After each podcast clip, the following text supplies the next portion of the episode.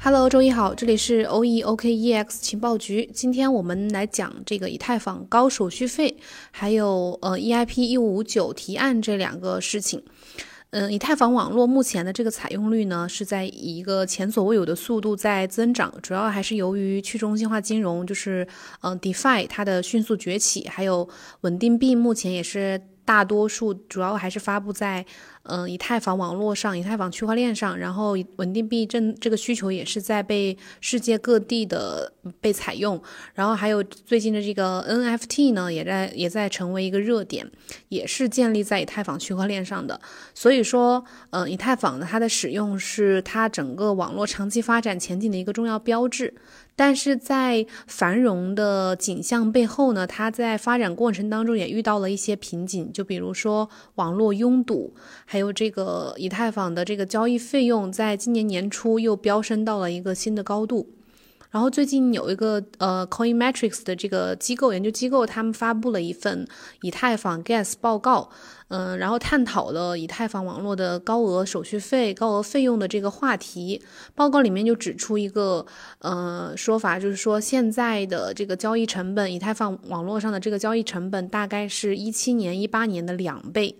然后值得关注的是什么呢？就是以太坊它的这个收费结构呢，会在今年的七月份发生一个改变。什么改变呢？因为这个呃七月份的时候会有一个伦敦硬分叉升级，在这个升级里面呢，会有一个以太坊改进计划，也就是我们所说的 EIP，简称 EIP。这个一五五九这个提案会采用到伦敦硬分叉升级当中，就是会正式的启用。那之前我们也提到过这个 EIP 一五九，很多人认为这个 EIP 一五九它是会大幅的降低呃以太坊网络上高昂的 gas 费的，但是是呢这一份报告里面的观点就是说这个 EIP 一五五九可能没有办法真正的去降低以太坊高额的手续费。然后我们今天就来结合这个 Coin Metrics 的报告，我们首先了解一下以太坊当前的一个费用的现状，以及它的收费机制，嗯，以及是什么推动了这么高昂的手续费。然后我们再看看这个 EIP 一五五九是如何去改变以太坊的费用的。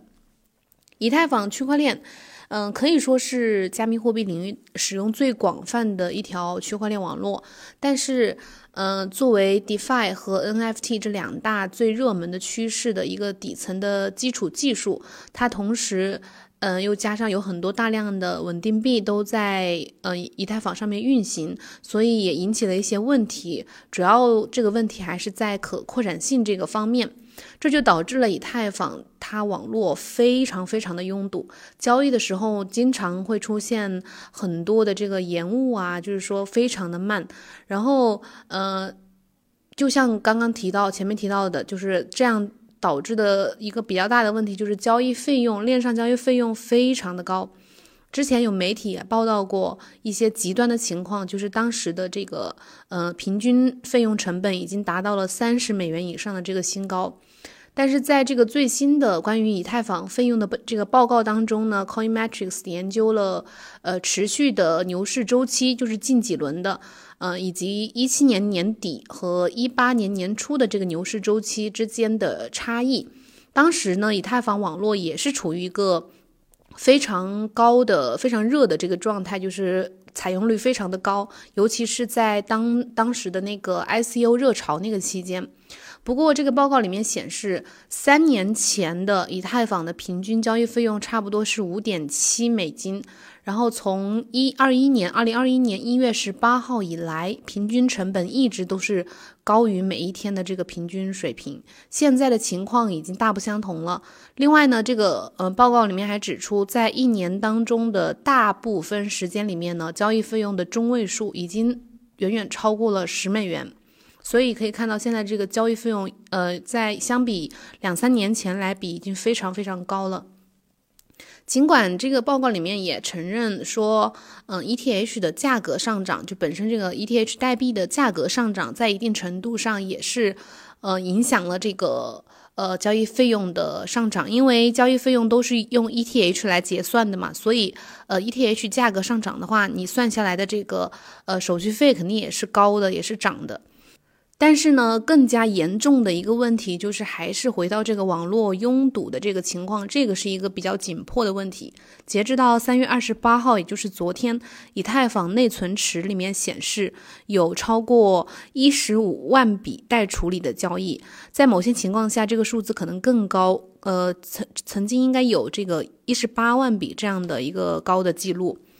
那我们说一下这个以太坊的 gas 机制到底是一个什么样的机制啊？就是我们都知道，在以太坊上面，假如你是要呃去发送一笔交易，或者是和以太坊任何一个去中心化应用程序，也就是我们所说的 DApp 去产生交互的话，你都是需要支付一笔费用的，就是我们所说的手续费。那以太坊它的费用通常被称为 gas，然后翻译为中翻翻译为中文就是这个汽油的意思，你就把它理解成就。是是类似于一辆汽车，它是需要汽油才能发动、才能开启。那以太坊它上面的任何一个应用程序也是需要 gas，需要汽油才能够才能够去运行。这个 gas 本质上是，呃，对以太坊上执行任何一个操作所需要的计算工作量的一个度量。更复杂的操作一般相对来说就需要更多的一个 gas 来运行。而相对简单的一个操作，比如说某一个 token 的传输，嗯，可能需要的这个 gas 就比较少。所以归根结底，gas 它只是衡量交易费用的一种方式。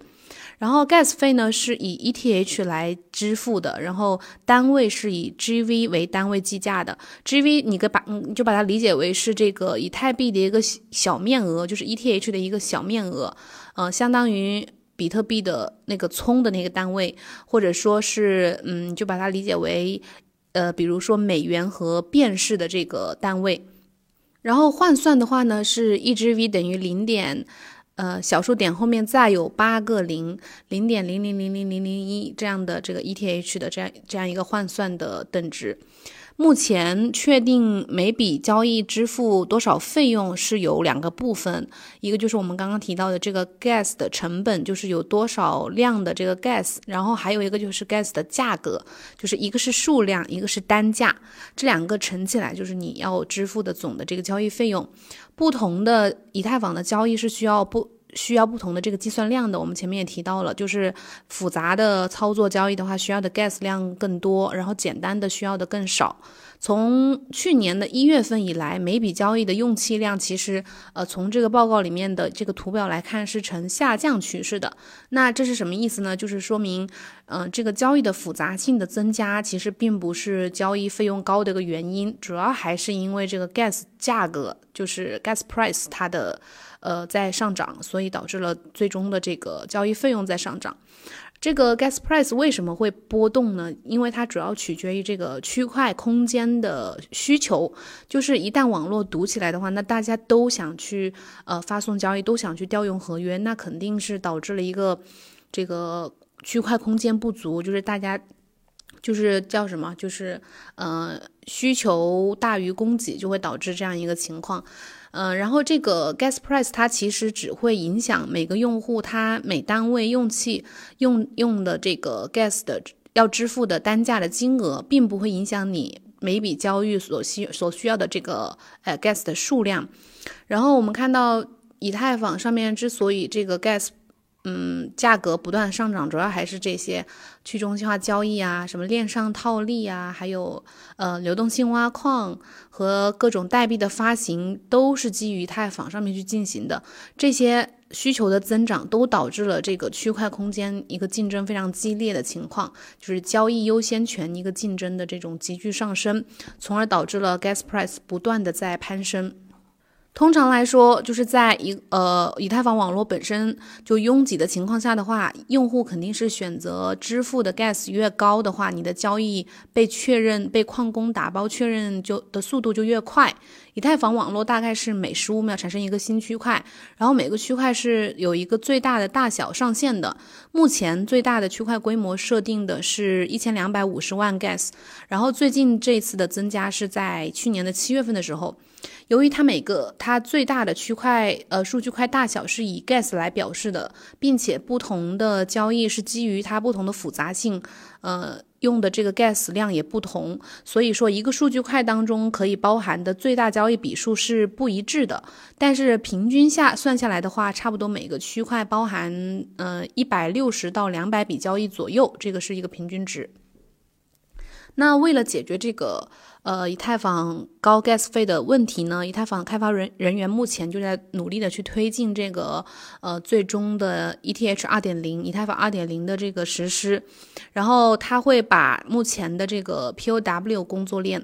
呃慢慢的过渡到 POS，就是权益证明区块链这个工作机制，但是这个以以太坊二点零它距离全面的部署。呃，真正的落地其实可能还需要几年的时间，然后这就是开发人员在这整个这个期间，呃，也计划了几次 POW 更新升级的这个原因。下一个比较近的，离咱们比较近的一个计划就是前面提到的，说这个伦敦硬分叉升级，这个升级是在今年的七月份启动。尽管之前矿工也存在一些争议，就是主要还是对这个 EIP 一五一五五九这个提案有很大的争议。嗯，有很多人认为这个提案是会有助于降低整个以太坊网络的交易费用的，但是也有一些矿工觉得会损害他们的利益，就是可能会减少他们的收入，所以，呃，主要还是一些大矿工会之前会嗯比较抗拒这个提案，但是最终应该是还是通过了。EIP 一五九，它是通过呃实施一种算法计算的基本费用，会有一个基本费用，而不是当前的呃以用户去指定你要支付的这个 gas 价格来改变，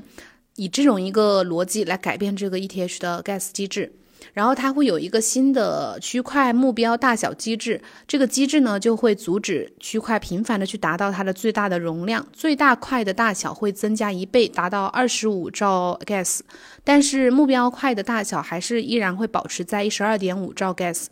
另外有一些基本的费用也会被销毁。这将永久的把它们从供应当中移除，就是这部分基本费用，然后从而呢，呃，就会减少 ETH 的整体的供应。所以这一点呢，其实也有人分析说，这个 EIP 一五九呢，可能在未来如果实施的话，可能会呃进一步的去影响 ETH 的这个代币的价格，因为它会呃从理论上来说是会减少 ETH 的整体供应的。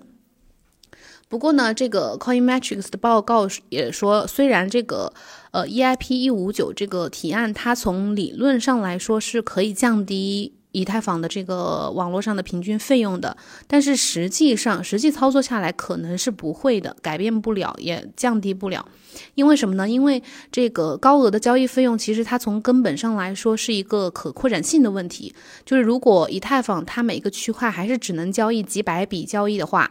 只能处理几百笔交易的话，那么只要 DApp 的数呃使使用量在不断的增加，就会继续的去收取高额的费用。然后呢，只要对以太坊的这个区块空间的需求还是那么激烈，那 Gas 价格还是会继续的保持高位。这是这个报告里面的原文提到的这样一个呃道理。所以。嗯，就算这个 EIP 一五九，它可能最终没有办法解决高收费的这个问题，但是它其实，嗯，依然还是有好处的，就是它会通过提高收费的可预测性，可以帮助改善以太坊的用户体验。就是用户呢，他不会在，他可以更清楚的了解。呃，需要支付的实际的费用，提前的有一个这样的预测，然后 EIP 一五九也可以保呃有助于减少 gas 费用的之间的这个差异，就有的可能呃目前有的高的可能有几百呃上百美元这样，然后低的可能十几几美元这样。但是从长远来看呢，在以太坊二点零真正出现之前，要真正的降低以太坊的这个交易费用呢，可能需要 Layer Two 这样的呃扩展解决方案。通过各种各样的方式，目前的一些可扩展性的解决方案呢，会增加通过增加每个数据块可处理的交易量，然后去缓解呃导致以太坊高费用的这种网络拥堵的这个现状。目前在 Layer to 解决方案里面已经取得了一些很多进展，包括 Optimism、呃 Loopring，还有 Immutable X、Polygon 等等这些项目，这些团队都做的还比较好。多亏了之前围绕 EIP 一五九的这个争论呢，以太坊二点零可能在开发人员的努力之下，可能会比咱们之前想象的，或者说比之前计划的要来得更快。但是，其实大多数的解决方案都是有一定的技术复杂性的，在整个网络当中去整合这样一全套的可扩展性的解决方案，其实也都是需要一点需要一些时间的。这些也会是嗯真正降低太坊交易费用的一个真正长期的解决方案。所以咱们就拭目以待。目前就短期之内还是可以去关注一下 Layer Two 这个领域的扩展解决方案的。好了，以上就是我们今天节目的一个内容。感谢你的收听，如果有什么问题呢，可以在节目下面评论留言给我。呃，我们明天同一时间再见，拜拜。